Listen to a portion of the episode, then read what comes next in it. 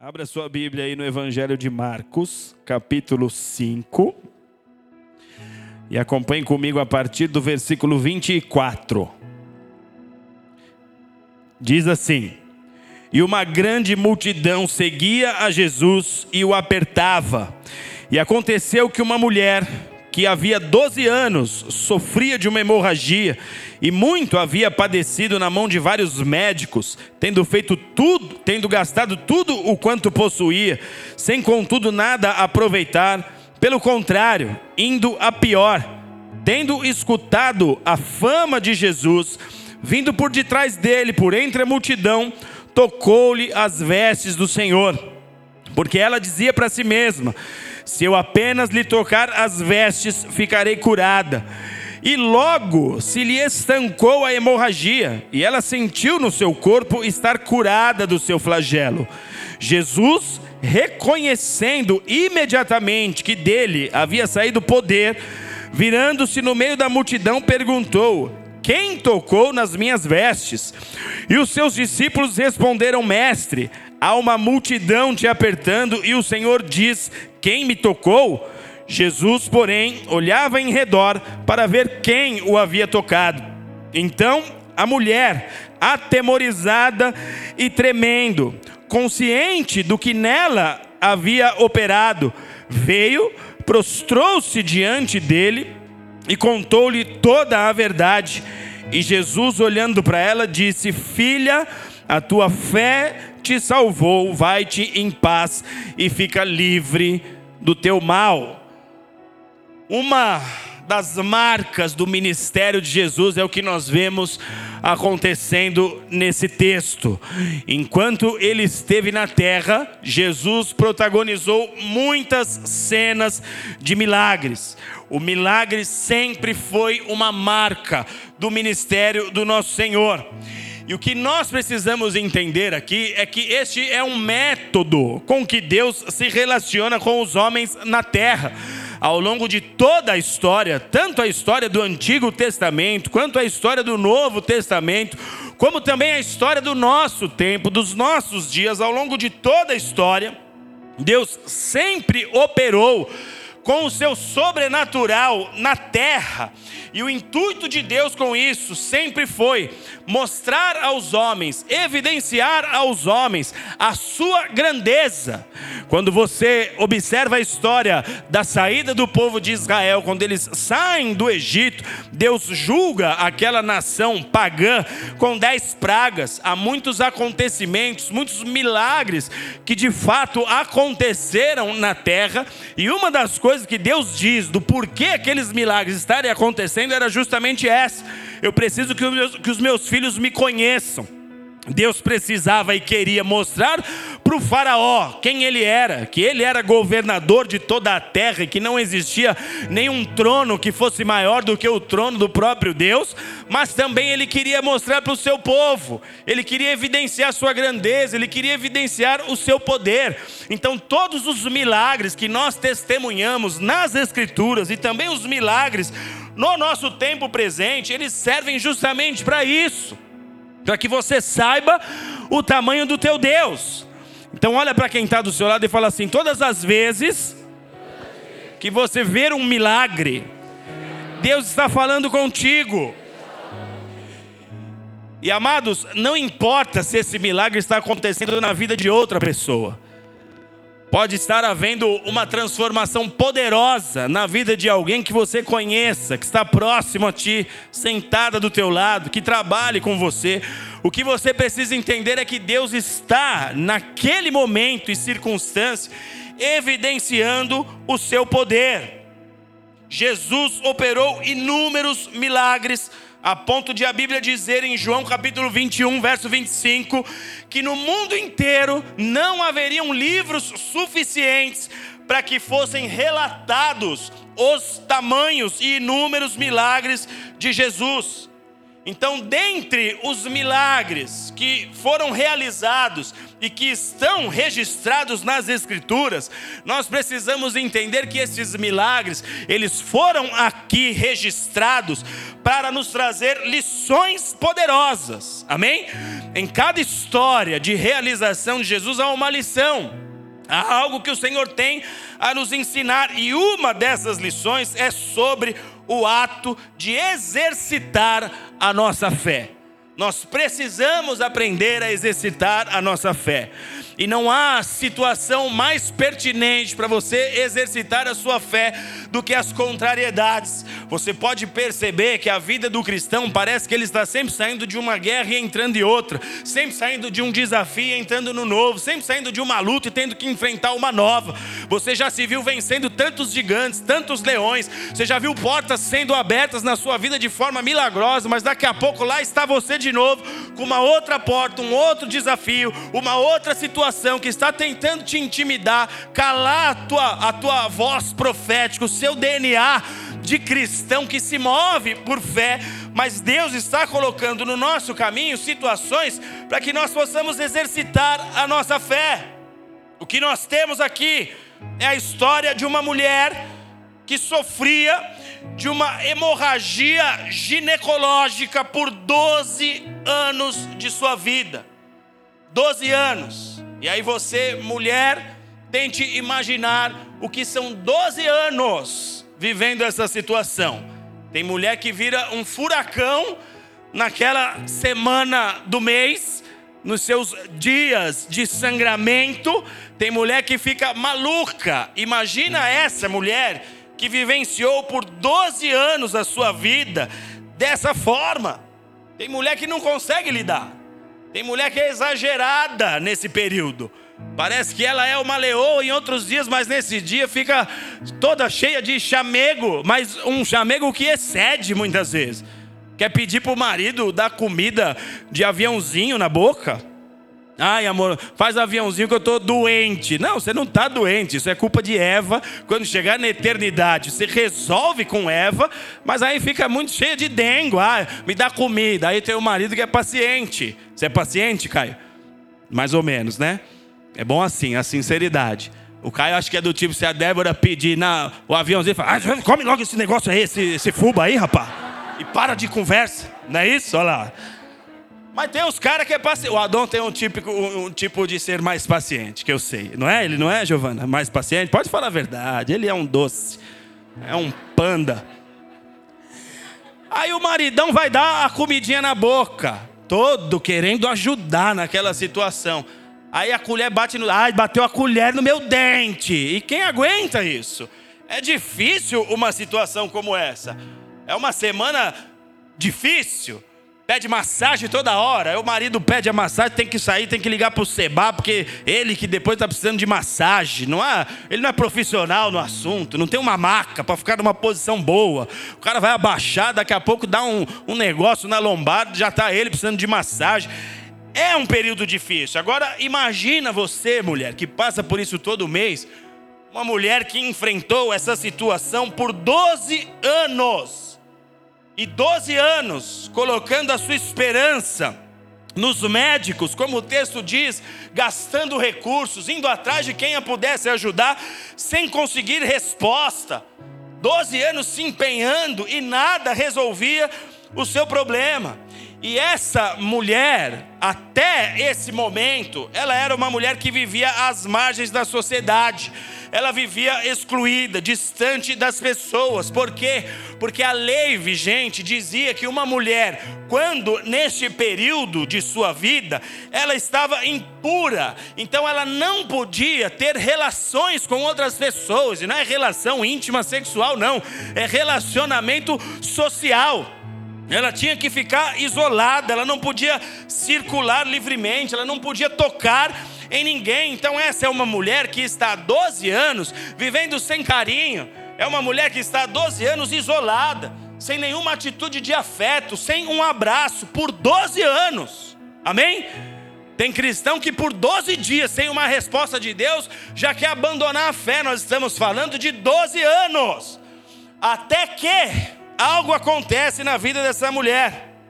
Verso 27 diz que ela ouve falar de Jesus, ela ouve da fama do Senhor, dos seus feitos, e de alguma forma aquela notícia daquilo que Jesus estava operando, dos milagres que ele fazia, De alguma forma, aquela mensagem despertou um fio de esperança no coração daquela mulher, porque ela estava decepcionada, ela estava frustrada com as suas tentativas, que nada deu certo, ela estava fraca, emocionalmente, essa mulher estava doente, e nós sabemos como é difícil quando você enfrenta qualquer situação contrária ou um período de contrariedade na sua vida que se alongue por muito tempo, nós sabemos como isso nos abate emocionalmente.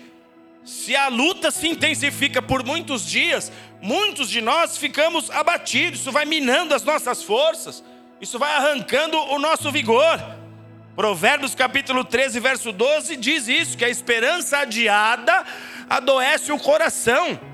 Você começa a pensar que Deus não te ama, você começa a pensar que nunca vai chegar a sua vez, você começa a pensar que nada vai se ajustar na sua história. Era como ela estava, emocionalmente adoecida. Só que o texto diz que o milagre chegou na vida dessa mulher, e o milagre começou a se estabelecer na vida dela antes dela provar do milagre em si, esse milagre começa a nascer na vida dela quando ela ouve falar de Jesus. Opa, tem alguém que está curando, tem alguém que está fazendo maravilhas.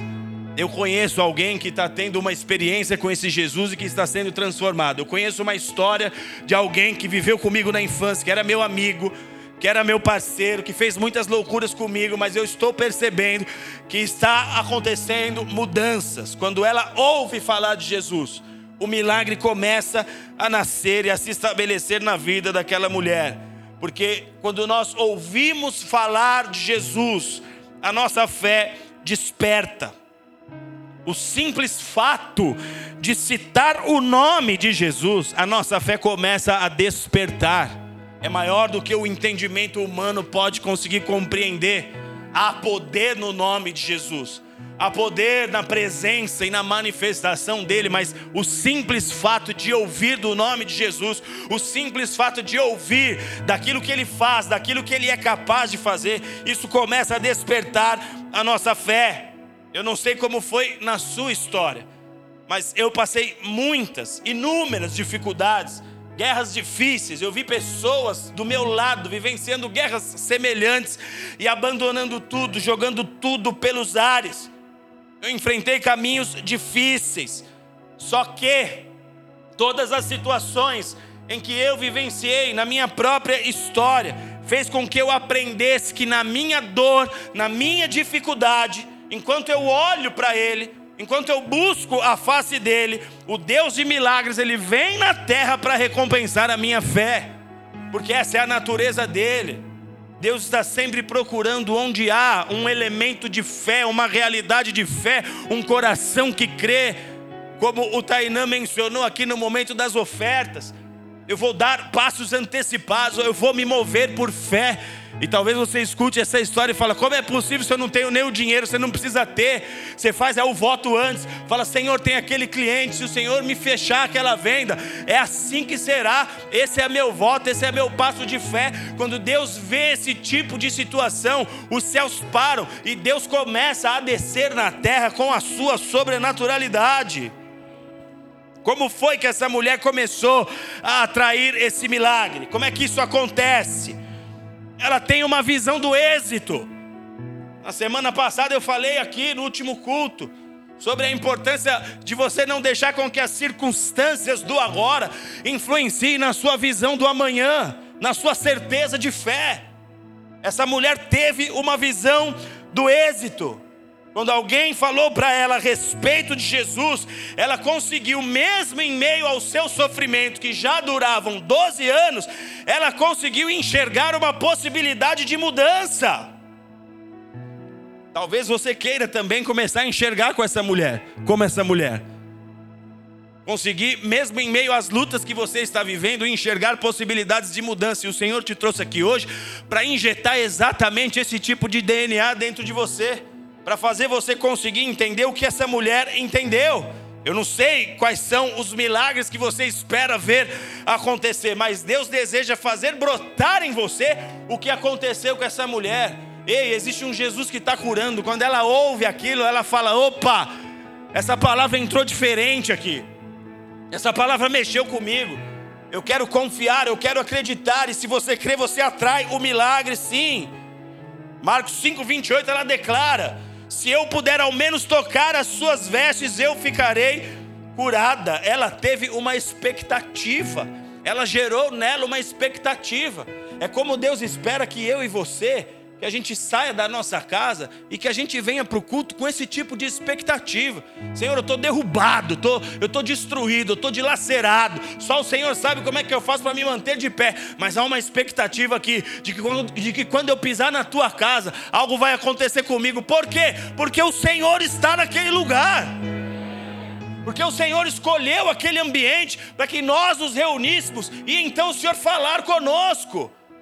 Ela criou uma expectativa, mesmo depois de anos de sofrimento, ela teve esperança no Senhor, mesmo depois de anos de sofrimento, de lutas, de desenganos. Deus quer que você renove a sua esperança no Senhor. E sabe o que isso nos ensina?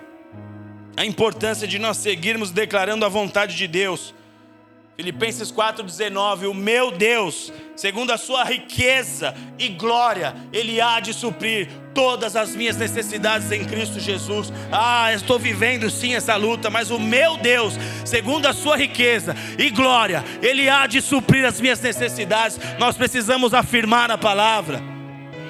Satanás é o ladrão da semente. Satanás é aquele que quer tirar do seu interior o que Deus vem construindo semana após semana, dia após dia, em cada momento de relacionamento que você tem com o Pai. Às vezes você não sabe o que acontece no teu lugar de oração, mas o Pai está te nutrindo, o Pai está te enchendo de expectativas e de sonhos. Satanás quer roubar isso, mas você precisa sair declarando a palavra: O meu Deus, Ele é o meu Deus, Ele há de suprir as minhas necessidades, Ele há de cumprir a obra que Ele começou em minha vida. Ainda que tudo ao seu redor esteja difícil, ainda que você enfrente oposições, mas nós somos chamados e convocados a andar por fé, e não é uma fé numa obra de pau e de pedra e de barro, naquele que tem boca, mas não fala, tem olhos, mas não vê, mãos, mas não apalpam. É uma fé no Deus verdadeiro, no Criador do universo que pode mudar a tua vida num estalar de dedos, que pode mudar a sua condição num estalar de dedos. Essa mulher foi ousada, movida por essa fé. O passo seguinte dela foi agir com ousadia. E por quê? Porque a dinâmica da fé, ela não pode parar na declaração. Tudo tem que resultar numa atitude, amados.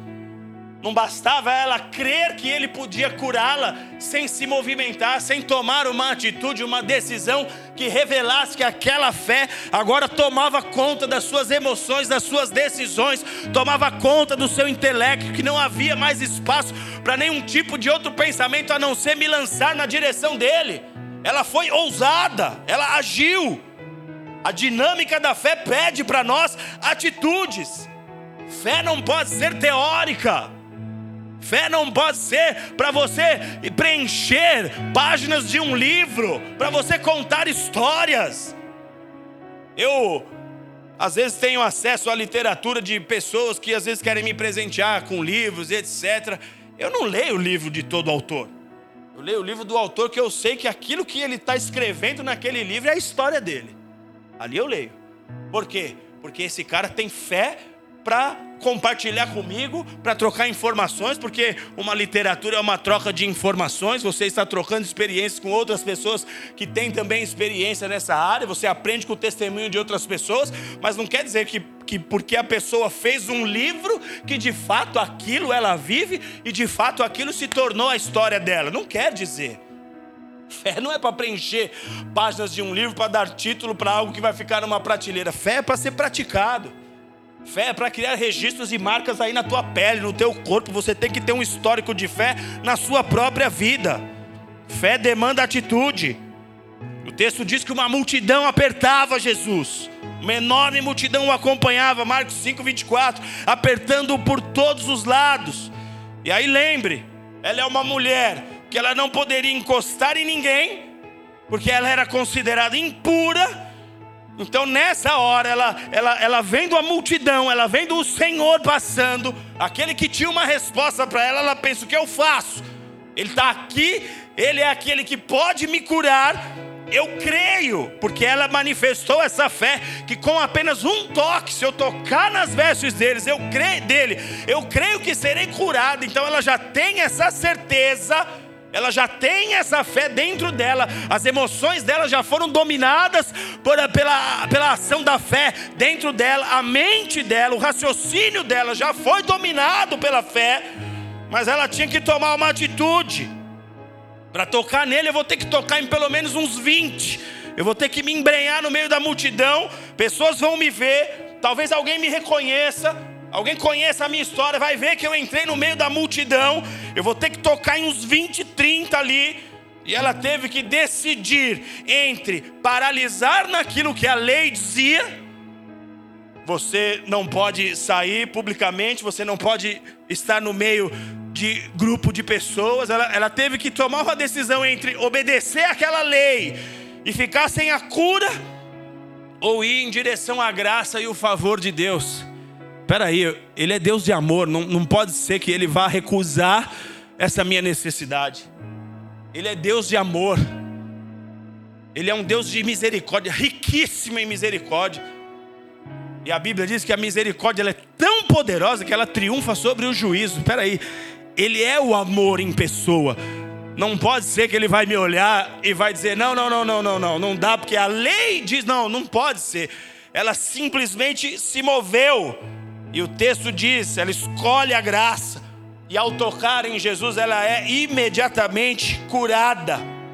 Ela não se importou com a opinião alheia, com o que os religiosos poderiam lhe dizer, pelo contrário, ela escolheu o Senhor. Ela escolheu por aquele que podia mudar a sua história e ela alcançou o seu milagre. Jesus, quando ela o toca, ele está cercado por muitas pessoas e o texto diz, Marcos 5,30: Alguém me tocou. Alguém me tocou. Os discípulos dizem, mas mestre, peraí, tem tanta gente aqui, é óbvio que alguém te tocou. Ele falou: vocês não estão entendendo. Alguém me tocou porque de mim saiu poder. Jesus percebe que alguém de muita fé, diga assim, muita fé. Diga mais uma vez que é com essa fé que você vai sair daqui. Diga, muita fé. Você já recebe isso por fé. Diga mais uma vez, muita fé. Essa, Jesus fala assim: não, vocês não entenderam. É alguém de muita fé me tocou. Alguém com muita fé encostou em mim, porque de mim saiu poder. Há muitas pessoas que não conseguem ter um histórico de milagres em suas vidas, que não conseguem ter experiências poderosas, porque não conseguem arrancar poder de Jesus. Porque para extrair poder de Jesus, intervenções de sobrenaturalidade de Jesus, é necessário agir com muita fé. Com muita fé. E a Bíblia diz que a fé é um dom. Amém? E ela é um dom dado por Deus. Então, se é Deus que nos dá o dom da fé, eu e você temos acesso para que Deus aumente a nossa fé. Nós temos como manter uma relação com o Senhor, onde nós podemos dizer abertamente: Senhor, aumenta a minha fé. Eu estou vacilando nesse ponto, eu estou limitado nesse ponto. Às vezes eu acredito que isso não vai dar certo quando a tua palavra diz que vai. Então eu quero uma nova porção de fé. Eu quero crescer em fé. Me dá condições de ver minha fé sendo aumentada. Então tem muita gente que não vivencia milagres porque não tem arrancado o poder de Jesus. Para arrancar poder de Jesus, isso só é possível por meio de fé. Enquanto você mesmo colocar empecilhos, enquanto você mesmo colocar certas barreiras, dificuldades para si próprio, você não arranca dele essa fé. Enquanto você declarar com a sua boca as palavras de impossibilidade, você está jogando contra a tua própria vida. Porque as palavras, elas têm poder e a Bíblia é clara em nos dizer sobre isso. Jesus diz, a palavra nos ensina O que sai da boca revela o que há muito em nosso coração, revela a multidão dos nossos sentimentos e pensamentos. Então, se você tem muitas palavras de eu não consigo, impossibilidades, você tem algo aí que precisa ser retirado, precisa ser combatido. Em vez disso, você pode até observar de si próprio as suas limitações, mas você tem que fazer uma oração. Senhor, me enche de fé, eu não aceito esses pensamentos de impossibilidade, de pequenez. Se o Senhor é dono do mundo, se o Senhor é dono de todas as coisas, por que, é que eu me contento com obras tão pequenas? Por que é que eu me contento com coisas tão minúsculas? Se o Senhor é grande, grandioso é o Senhor. Então tire essas barreiras. Há muitas pessoas que chegam próximas do Senhor. Mas quem são os que arrancam o poder de Jesus? Uma mulher no meio de uma multidão arrancou o poder. Ele sabe quem o toca diferente. Ele sabe quem o toca com a fé. Jesus olha para ela, Marcos 5,34, e diz: Filha, a tua fé te salvou. Então Jesus atribui aquela cura à fé da mulher. Ele atribui aquele milagre à fé da mulher, mais do que em seu próprio poder de cura. Poder de cura nós sabemos que ele tem. E por que todos não recebem suas curas? E por que todos não recebem suas respostas? Jesus está dando para nós aqui a cartilha. A tua fé te salvou. Vai, filha. Você recebeu o que você foi capaz de crer. Você recebeu o que você veio buscar. Você recebeu aquilo que com fé você extraiu de mim. Então, onde estão aqueles que vão arrancar poder de Jesus? O segredo do milagre, ele não está no fato de tocar em Jesus, porque muitos o tocam. Judas tocou Jesus, Judas comeu com Jesus, Judas andou com Jesus. Há muitos outros discípulos que andaram muito próximos do Senhor, e, no entanto, se desviaram, debandaram na fé.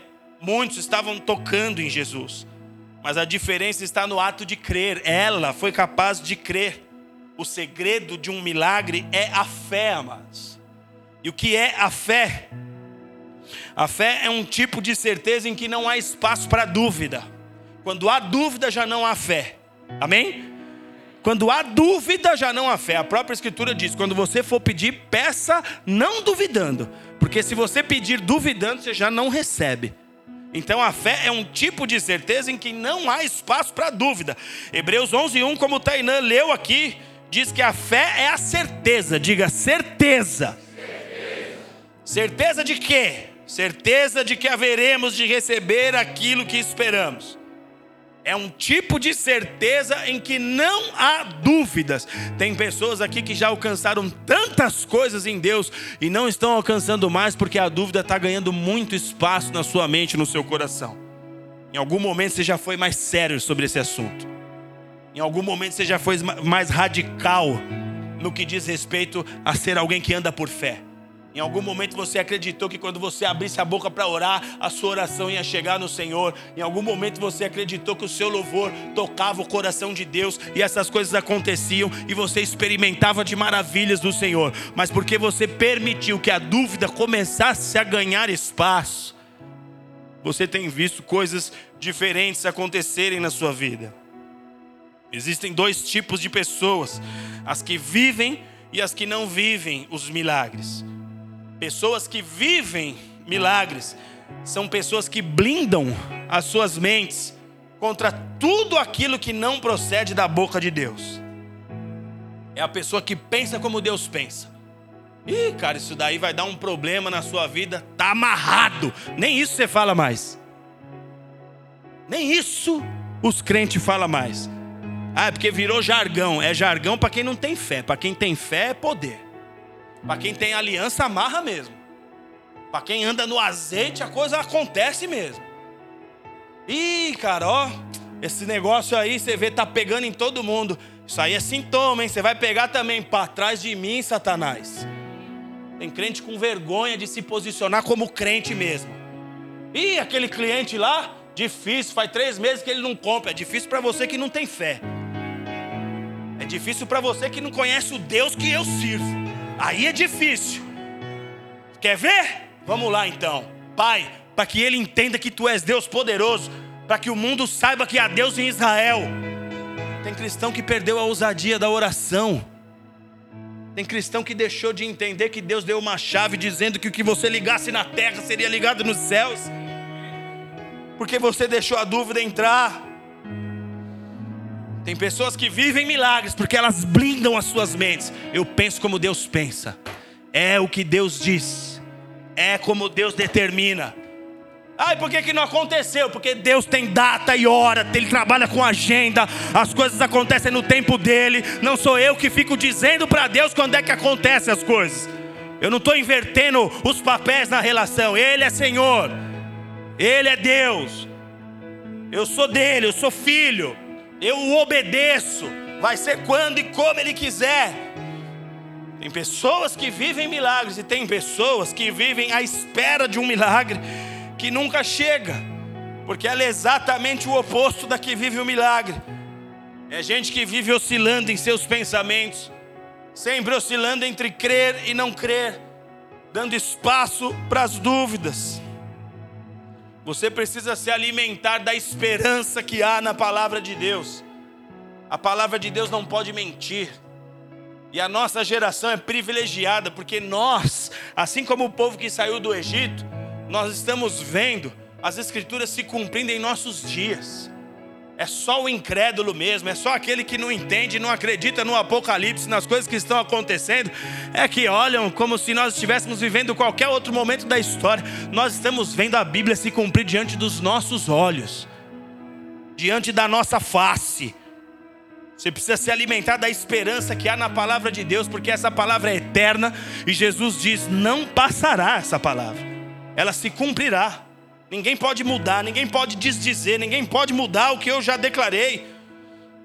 Hebreus 10, 35, 36. Não abandone a sua confiança, porque nela há grande recompensa. Olha o conselho.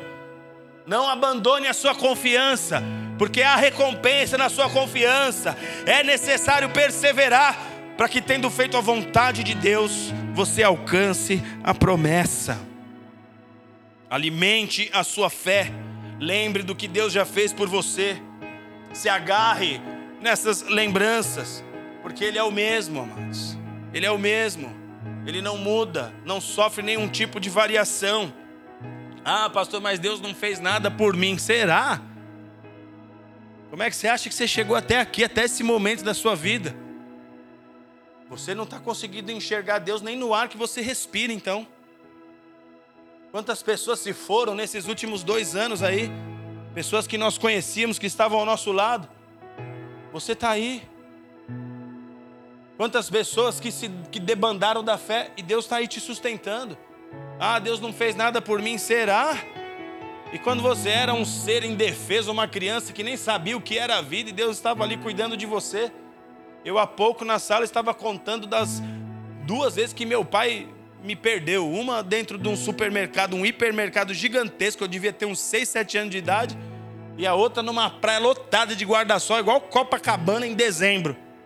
E meu pai me perdeu na praia. E Deus que me guardou. Eu poderia ter sido adotado por uma família da Mongólia e tá lá hoje. Mas não, né, pastor? Graças a Deus. Como será um mongol? Normal, né? Deus tem cuidado de você. Há pessoas aqui que já vivenciaram testemunhos poderosos, histórias marcantes. E ainda que Deus não tenha feito nada diretamente na sua vida, aparentemente, aos seus olhos, talvez Ele fez pelos teus pais, por alguém que você conheça, como eu disse, por alguém que está aí do seu lado agora, para evidenciar o seu poder. Se você não crer, só quem tem a perder é você mesmo porque a sua falta de fé não vai anular o poder de Deus. Romanos capítulo 3, verso 3 diz: Que importa se alguns não creram? A incredulidade deles anulará a fidelidade de Deus? É óbvio que não. Só quem tem a perder é quem não crê. A fé em Deus é uma relação de confiança. Todo cristão é chamado a andar com Deus por meio da fé. Todo cristão só consegue alcançar algo da parte de Deus por meio e através da fé. Não há outro método, não há outra maneira, não há outro caminho. O acesso ao sobrenatural é a fé, o passaporte para a sobrenaturalidade é a fé.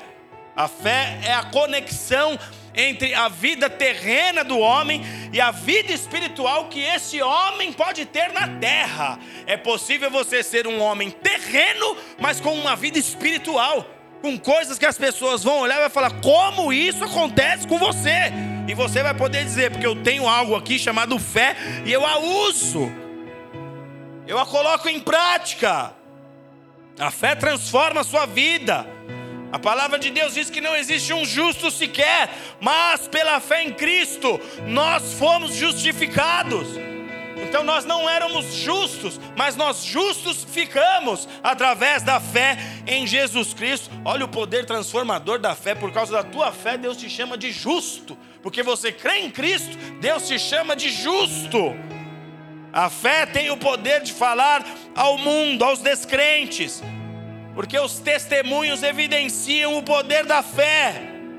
Eu já trabalhei com, com pessoas dependentes químicas, e a medicina diz que o dependente químico é um doente eterno e que não tem cura. Manda vir fazer o exame no meu sangue para ver se eu sou dependente químico. Eu não sou, porque a fé em Cristo Jesus ela tem poder para curar.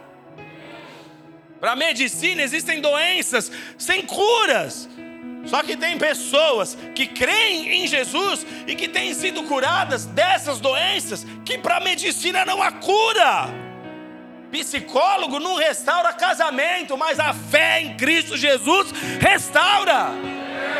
Não tem comprimido, fala, tome esse daqui, lê esse livro aqui, que sua, sua relação vai mudar. Fosse assim, as pessoas estavam mudando, mas em Jesus as famílias são restauradas, há poder de Deus, os lares são transformados.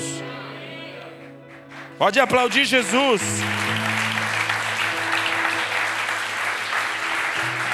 Uma mente, uma mente incrédula, ela não atrai o sobrenatural. Mas uma mente que crê em Jesus Cristo, atrai e vive o sobrenatural. É só você ver os testemunhos. Muitas das vezes os testemunhos eles vão se tornando comuns para nós, mas quando eu escuto um testemunho igual esse que o Tainan disse aqui hoje, isso mexe comigo, é Deus falando: "Vamos lá, filhão, mete os votos. Põe o pão sobre as águas. E você vai ver portas se abrirem. Isso é poderoso. Eu escolhi crer. E você? Eu escolhi viver e andar por fé. E você? A minha vida tem sido uma história de milagres. E a sua? Qual é a sua escolha? Quem é que vai arrancar poder de Jesus? Porque são esses que vão mudar cenários. Os que vão arrancar poder de Jesus são as pessoas que Deus vai usar nos dias finais por uma geração amedrontada e acuada. O mundo está sofrendo, amados. E essas pessoas precisam de uma resposta de Deus, e Deus quer te constituir resposta. Deus quer fazer de você uma resposta. Você é uma flecha nas mãos de Deus. Deus quer te lançar em lugares onde há caos, onde há problemas, onde há pessoas se dissolvendo, onde há dissoluções, facções, brigas, intrigas. Deus quer te lançar ali como uma flecha para que por meio dessa fé você leve a eles a esperança que há em Cristo Jesus.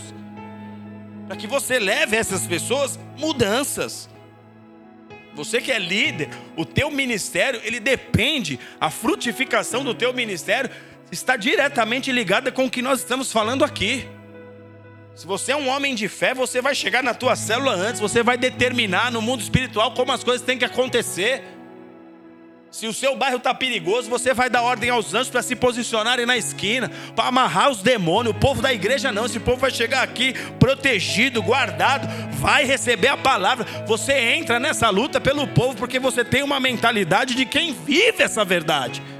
Você é dominado por esse pensamento. Será que Deus vai encontrar alguém assim aqui? Alguém que vai atrair o milagre? É fé, amados. Nós andamos e nos movemos por fé. Será que Deus vai encontrar esse tipo de fé aqui? Agora, para que a nossa fé não seja uma fé inoperante, que não nos leve a lugar algum, nós precisamos entender a diferença que há entre o ato de crer e o objeto da nossa fé, porque há muitas pessoas, há muitos cristãos confusos quanto à fé. Nós precisamos entender a diferença que há entre o ato de crer e o objeto da nossa fé. Em outras palavras, nós precisamos separar a crença daquilo em que cremos. Preste atenção aqui. O objeto da fé é tudo aquilo em que nós cremos. Então, para nós, os cristãos, é tudo aquilo que Deus nos revelou em Sua palavra. Então, se a palavra fala sobre adoração, a adoração, ela é objeto da nossa fé. A palavra fala sobre alianças, dízimos e ofertas. Isso é objeto da nossa fé. A palavra fala sobre obediência aos líderes que Deus levanta no ministério, que são os nossos cuidadores, que são a nossa paternidade. Isso é objeto da nossa fé. Agora, a estrutura física e a estrutura litúrgica, nós estamos falando exatamente disso aqui, elas são objetos da fé. Então, objeto da fé para nós ele se apresenta de duas formas: através da estrutura física e da estrutura litúrgica. Só que nem a estrutura física e nem a estrutura litúrgica é um fim em si mesmo.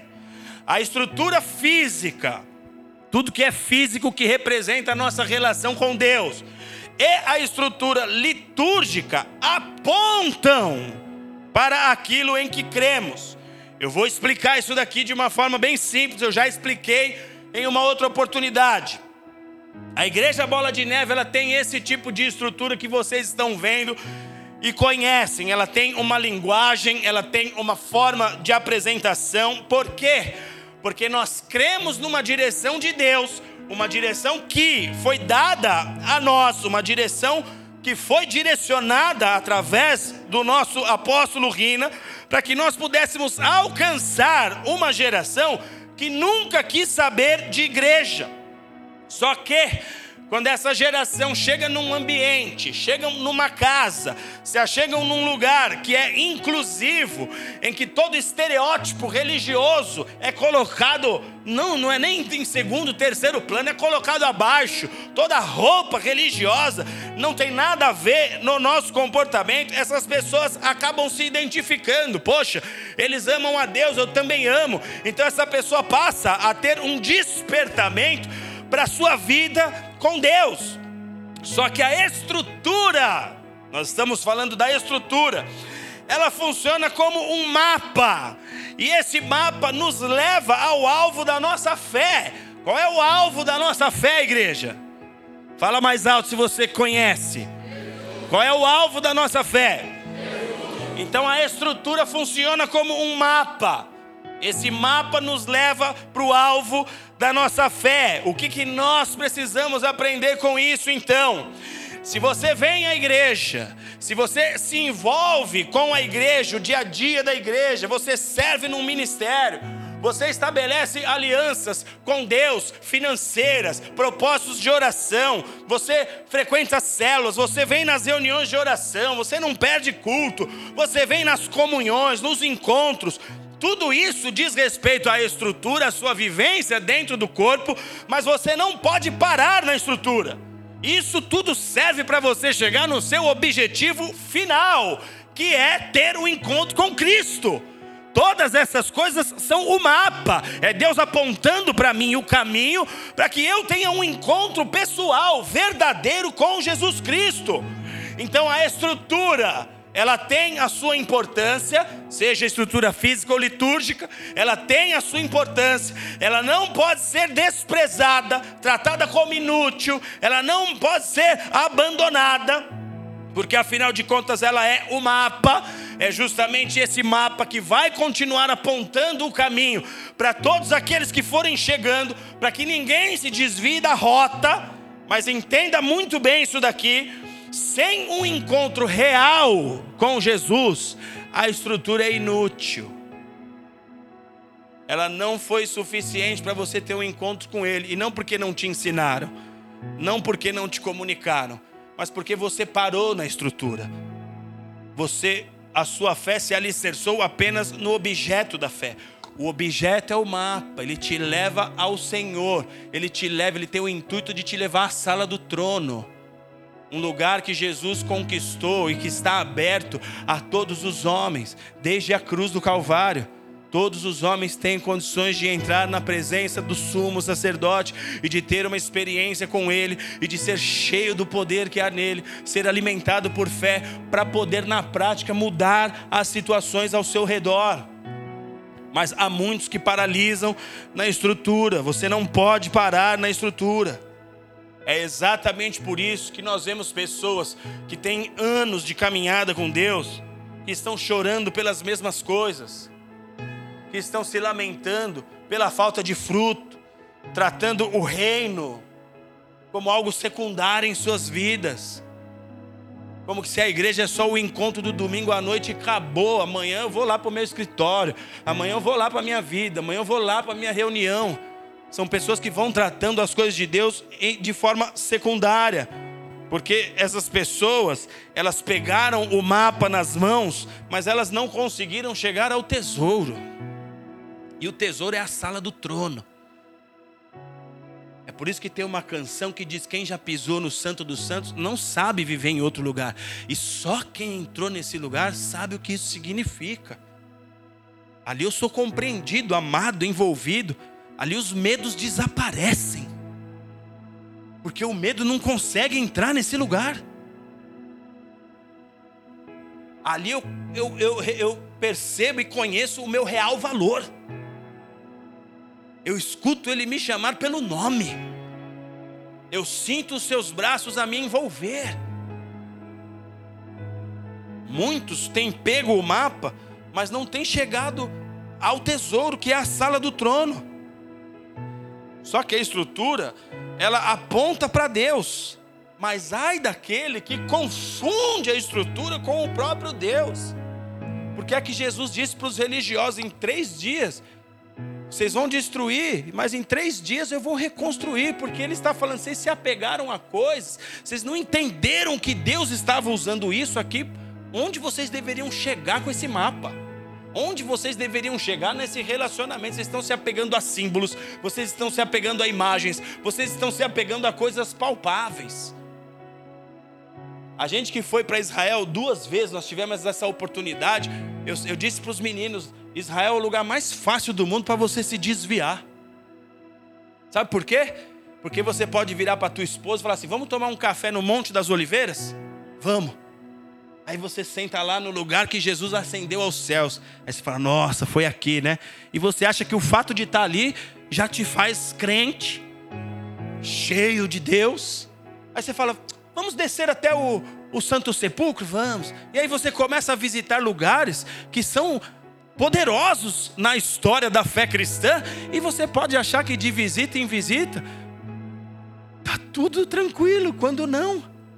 O objeto da fé é o mapa. Ele precisa me levar ao encontro do meu Senhor. Então, como é que eu faço para poder atrair os milagres sobre a minha vida? Não parando na estrutura. A mulher não ficou na lei. Ela falou: Eu quero ele. Eu quero o cara. Eu quero o cara. Para você ver como os cristãos param tanto na estrutura. O cristão vai no cinema, ele quer o melhor lugar. O cristão vai no, no restaurante, ele quer o melhor lugar. Na igreja ele entra e sai, não fica, trata de qualquer jeito. Por quê? Porque a gente acha que tem a ver com a estrutura. A estrutura é só o caminho.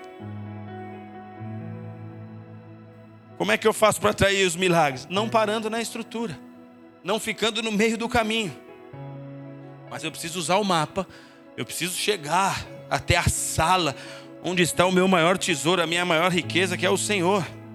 Eu preciso alcançar o coração do Pai, através dos atos de fé, através de uma fé prática.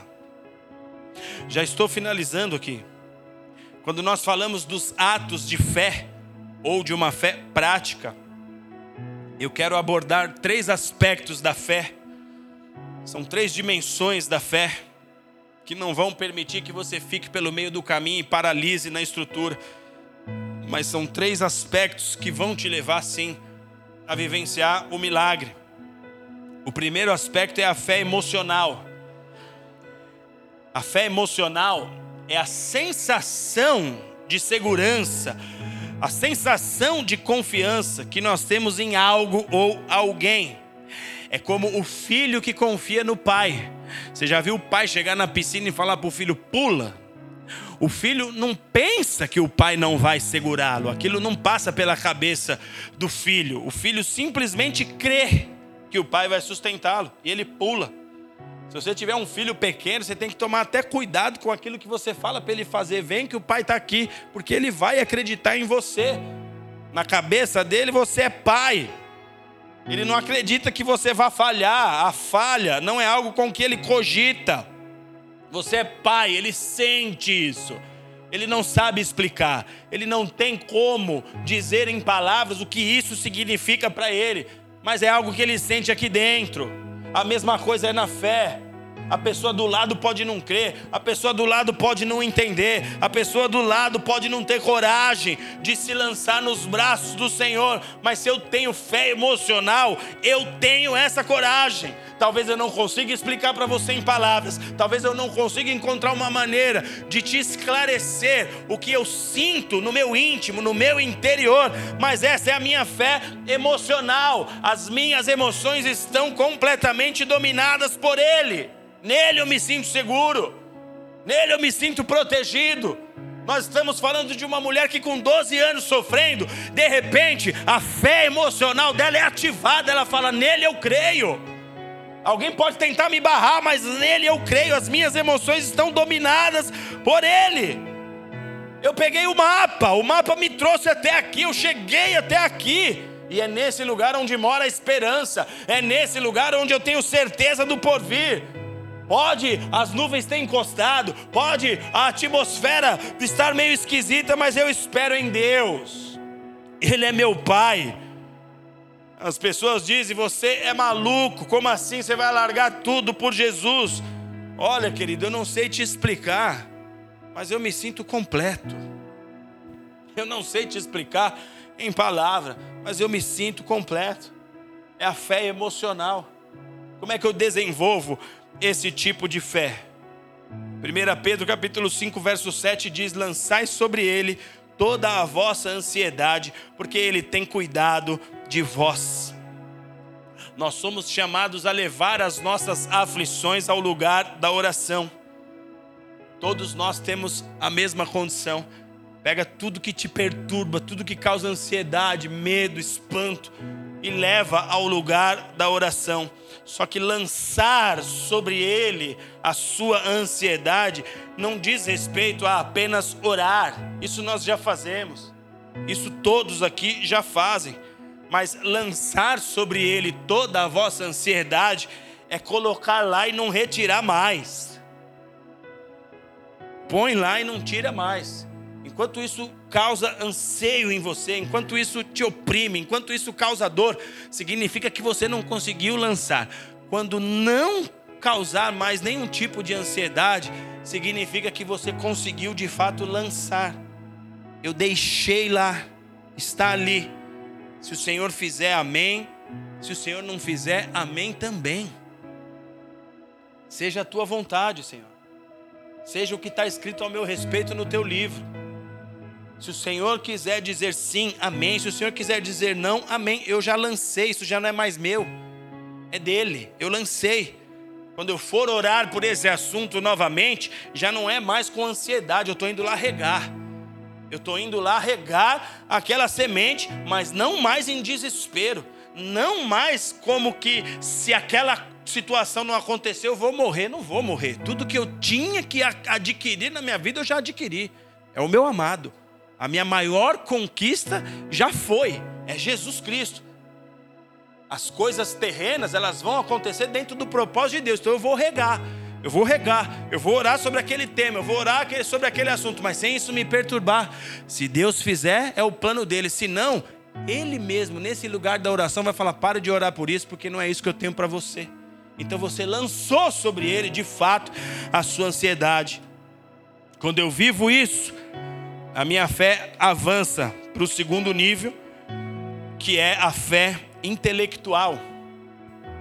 A fé intelectual é a nossa crença. Em que você crê? Não é na estrutura. Amém? A estrutura é objeto da fé, a estrutura é mapa. Em que você crê? Em Deus. A fé intelectual, ela é mais forte do que a fé emocional, porque a fé intelectual é estável. Ela não sofre alteração.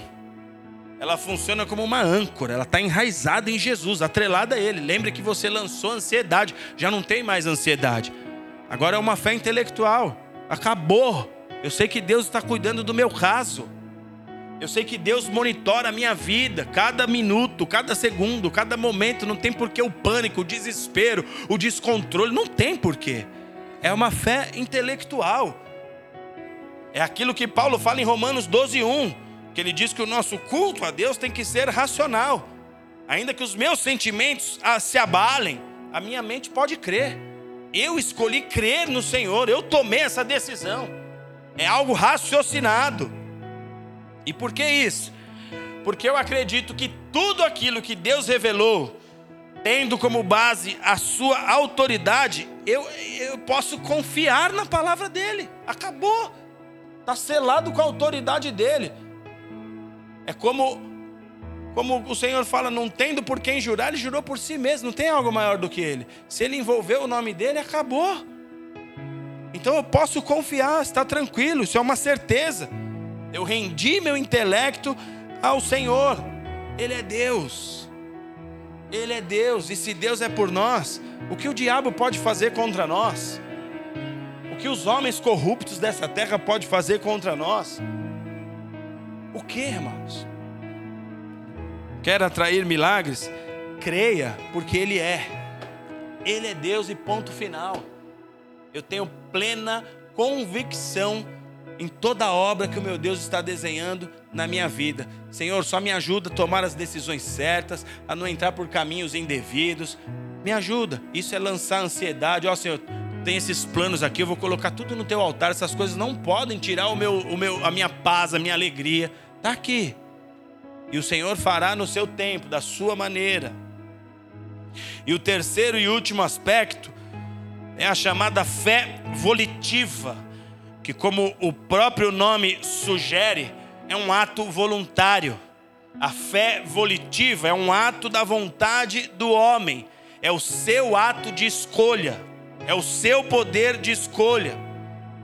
E o homem vive a fé volitiva quando a sua resposta ao amor de Deus é também amar ao Senhor, é se dedicar ao Senhor. Da mesma maneira como ele se dedica a mim, eu também vou me dedicar a ele. Da mesma maneira como ele se entregou por mim, eu também vou me entregar a ele. Essa é a fé volitiva. Tem gente que diz que o homem não pode escolher a Deus, porque nós só amamos a Deus porque Deus nos amou primeiro. Mas isso é engano, isso é um pensamento errado. Jesus está falando a uma multidão fazendo uma analogia com o tempo do, do maná no deserto, ele está falando: seus pais comeram aquele pão, aquele pão alimentou os seus pais enquanto eles estiveram no deserto. Mas nem só de pão viverá o homem, o homem viverá de toda palavra que sai da boca de Deus. E aí ele fala: Eu sou o pão vivo que desceu dos céus. Quem comer da minha carne terá vida, estará suprido. A Bíblia diz que alguns discípulos, a Bíblia não fala que eram religiosos ou quaisquer outros tipos de pessoa. Alguns discípulos falam: esse discurso é duro demais, e eles vão embora. Ao que Jesus vira aos doze e diz assim: vocês também querem ir junto com eles? E aí Pedro declara aquela famosa frase: Para onde nós iremos? Só tu tens as palavras de vida eterna. Então Jesus deu aos doze a opção de escolher: vocês querem ir embora? Vocês querem sair com eles?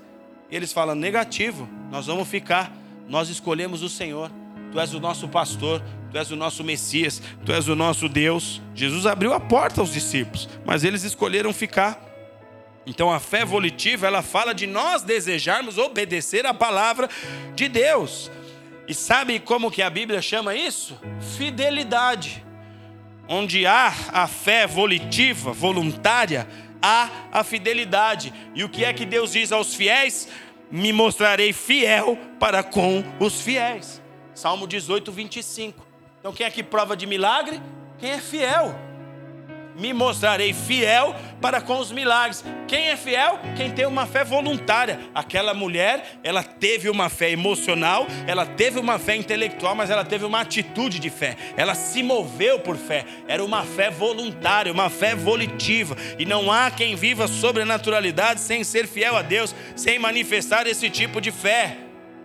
A fé volitiva, ela se manifesta através do seu compromisso, através das suas boas obras. Aqui nós estamos falando de pessoas que amam a Deus acima da média, num nível acima da média.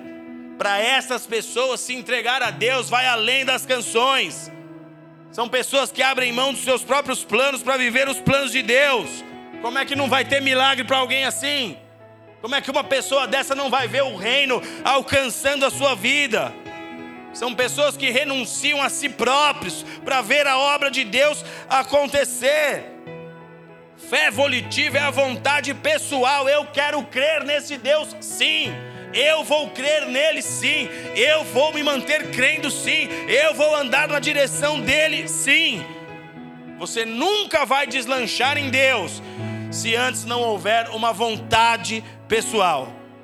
Você nunca vai atrair o milagre se você não tiver um comportamento para atrair esse milagre, Senhor, para eu ver o mar se abrir, eu tenho que colocar o pé na água, então vou colocar o pé na água. Senhor, para ver a porta abrir, eu tenho que bater, porque o Senhor diz que eu batendo ela vai se abrir, eu vou bater na porta. Eu tenho que ir atrás, que eu vou encontrar o milagre do Senhor lá, então eu vou atrás. Você nunca vai ver o milagre se você não tiver disposição em ir atrás e ao encontro do seu milagre. Nós estamos falando de uma mulher que não podia sair no meio da sociedade, mas ela não quis nem saber. Ela só olhou para Jesus, ela só olhou para uma resposta que ela tinha certeza em seu coração que Deus tinha para a vida dela. Isso moveu aquela mulher na direção do milagre. Como é que isso funciona? Imagine que você, que a sua alma é um carro e a sua vontade é o motorista do carro e o seu intelecto é o GPS do seu carro. Então a vontade, ela dá ordem para o intelecto. Eu quero isso, quero fazer aquilo, quero que seja dessa forma. Então a vontade dá ordem para o intelecto, é o motorista dando ordens para o GPS. Só que o GPS não vai forçar o motorista a tomar uma atitude que significa o intelecto não tem como forçar a vontade. Então a base de tudo é você querer ou não.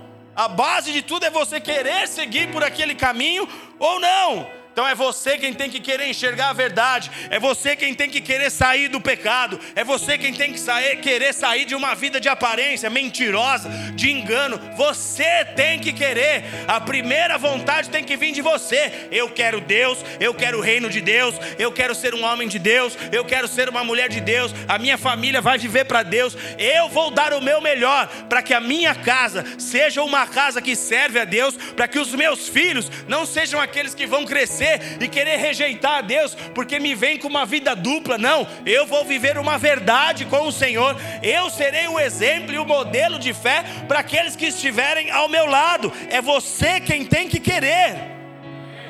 Do contrário, a sua alma, do contrário, o seu intelecto, eles podem até dar sinais da necessidade de mudança, mas se o motorista, o motorista que é a sua vontade, se ele não se manifestar, se não houver essa fé que é voluntária, você não sai do lugar.